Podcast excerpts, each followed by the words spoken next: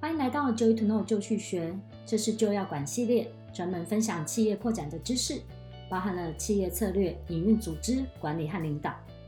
请记得订阅我们的频道哦。今天要和你分享的是面对危机的领导七项原则。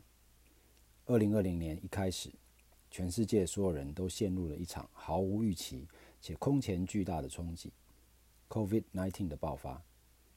为数众多的企业在经营上面临空前的挑战，不仅仅是生意上受到严重的冲击，团队的凝聚力也受到了严重的威胁。很多人都会将现在定义为非常时期。然而，何谓非常时期？只要生产经营的内外部环境发生突变，团队的运行轨迹偏离了原来的轨道，都可以算作非常时期。此刻对企业高层的领导能力是非常特别的考验。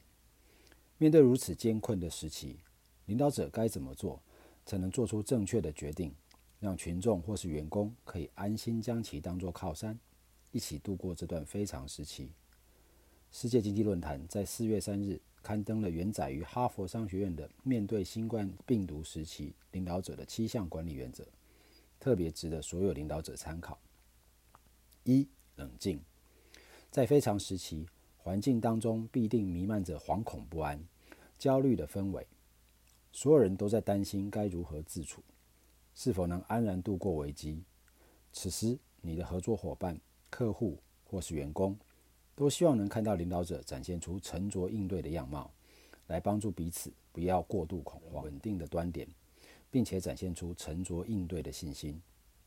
二、自信感。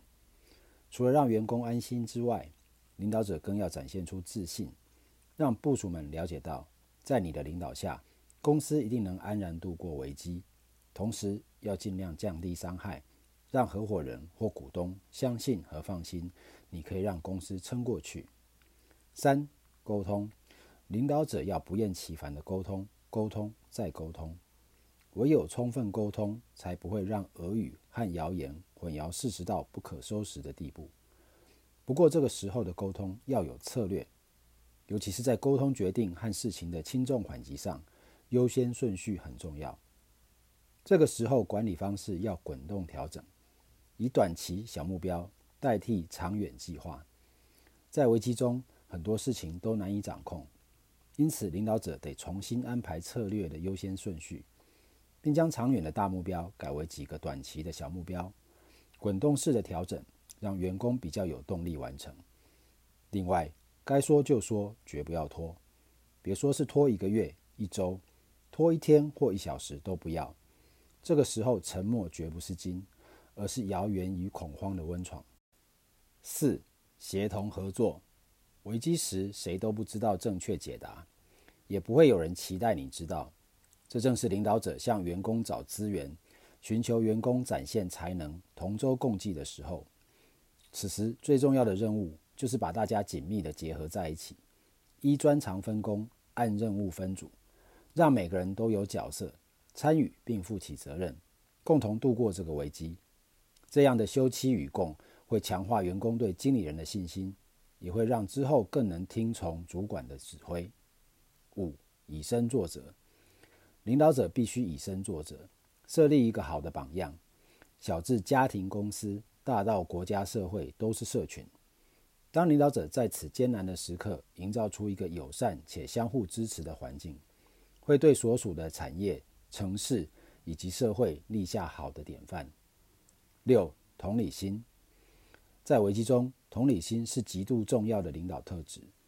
每个人面对疫情可能都会有不同的反应，有人担心会被传染，有人担心公司会出问题。因此，领导者需要了解哪些事情对员工来说是最重要的。他们最怕的事情是什么？